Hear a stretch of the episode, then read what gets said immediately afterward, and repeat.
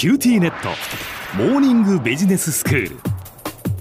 今日の講師は九州大学ビジネススクールでリスクマネジメントと企業倫理がご専門の平野拓先生です。よろしくお願いいたします。よろしくお願いします。先生今日はどんなお話ですか？はい。今日は企業の健全な成長を支える要素として最近注目を集めているリスク文化についてお話していきたいと思います。リスク文化ですか？はい、はい、そこで小浜さんにちょっと質問です。はい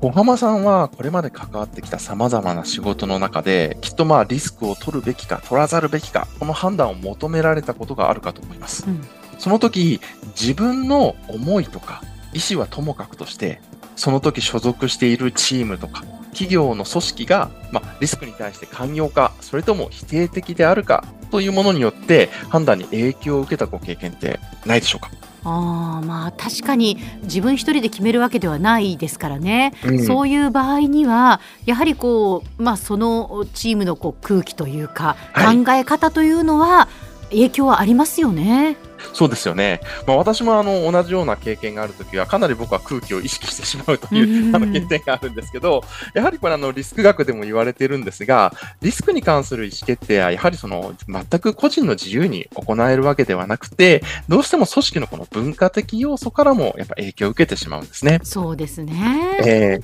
で、このような組織レベルで共有されているリスクに対する認識とか価値観、これをまあ理解するフレームワークが今日のテーマのリスク文化という概念になります。はい。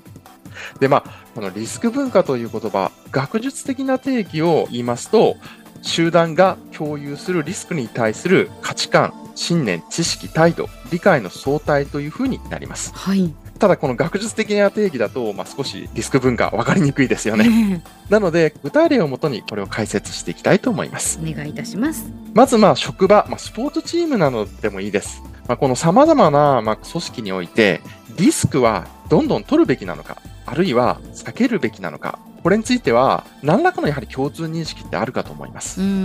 例えば同じ企業の場合であっても、あるチームでは売り上げを取るためには、まあ、失敗を恐れずどんどん攻めていけとするチームもあれば、逆に損失は出さないように慎重に、まあ、事業を進めようというチームもあると思います。また、そもそもリスクは人がコントロールできるものなのか、コントロールできず、運命によって決まるものなのか、というリスクに対する、まあ、ある意味の共有された暗黙の前提も様々にあると思います。まあ、これ例えばなんですが、これリスク社会学でよく指摘されていることなんですが、自然災害のリスクは人間によってコントロール可能なのか、それとも可能でないのかという質問に対して、どちらかといえば西洋では人間の科学力で克服できるリスクと捉える傾向が強く対照的に東洋では科学力では克服しづらくどうしてもやっぱり受容せざるを得ないリスクと捉える傾向が強いと言われていますそうですよね。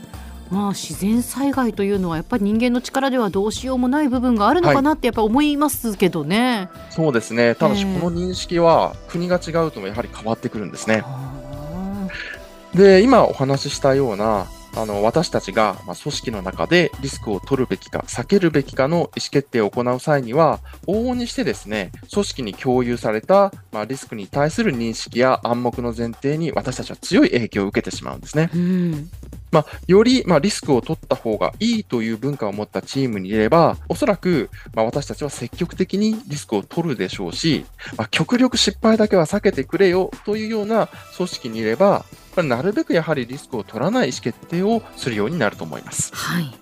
なので、ややま誤解を恐れずに、まあ、簡単な言葉で言えば、まあ、リスク文化とはリスクに関するまあ組織風土とまあ表現できるかもしれません。うんなるほどそういうことなんですね。はい、まあ、先生このじゃあリスク文化についてはまあ理解できました。じゃあ、はい、その組織のリスク文化をその企業とかチームの業績アップにつなげるためには、うん、その経営者とかチームリーダーはどうしたらいいんでしょうか？はい。まずそのリスク文化のマネジメントに関して言えば、リスク文化の中にその企業の理念がましっかりと落とし込まれていること、また社内の実際のまリスク管理活動、また意思決定の仕組みとま文化の特徴、これにま矛盾がないことがま重要であるということが、これまでの研究では指摘されています。うんただし残念ながら、どのようなマネージメントが最も望ましいかということについては、未だ実は議論の最中にあるんですね。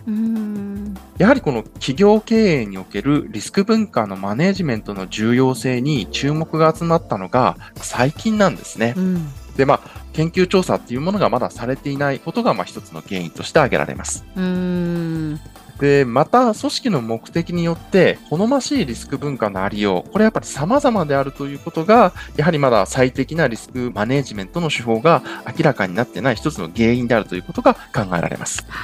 まあ、例えばですね、あの、よりイノベーションを起こさなきゃいけない組織があった場合、はい、そのような組織においては、やはりリスク文化は、どちらかというと、リスクを恐れずに取る方が良い文化であると考えられますし、うん、逆に失敗をするとですね、大きな取り返しのつかないような、まあ、事故とか、そういう不祥事が起きる場所では、やはりなるべくリスクを取らない文化が、まあ、最適になってしまう。まあ、このように、組織の目的によって、やはり最適なリスク文化っていうのは異なってしまうのです。うん、そういうことなんですね。はい。そのチームとか、その自分の会社のリスク文化ってどうやったら知ることができるんですか？はい。リスク文化の把握に関しては、現在様々な尺度と呼ばれるもの。まあ、簡単に言うと、リスクに対する、まあ、心理や意識、まあ、行動特性など、抽象的な概念を、まあ、定量化するために用いられるこうツール。まあ、多くはアンケート調査なんですが、これらが開発されており、これらを利用することは、自社の、または自分のチームのリスク文化を知る、まあ、一つの、まあ、有効な方法だと言えます。うん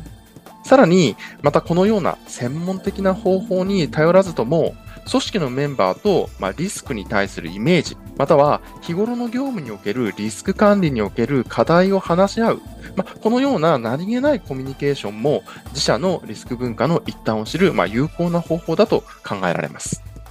では先生、今日のまとめをお願いします。はい。私たちが組織の中でリスクに関する意思決定をする際に、その組織が持つリスク文化は私たちの意思決定に大きな影響を及ぼします。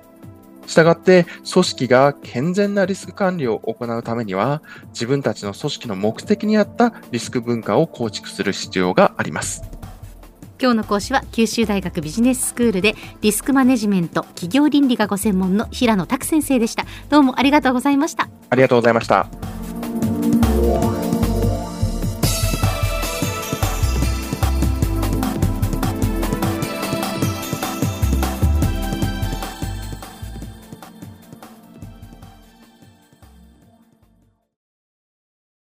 QTnet 地下って乗り換えたみたいよ。よくそんなに簡単に乗り換えられるわよね。私もそろそろ乗り換えようかな。え今の彼3人目じゃなかったっけ？今年だけで。スマホの話なんだけど。乗り換え簡単。格安スマホの QT モバイル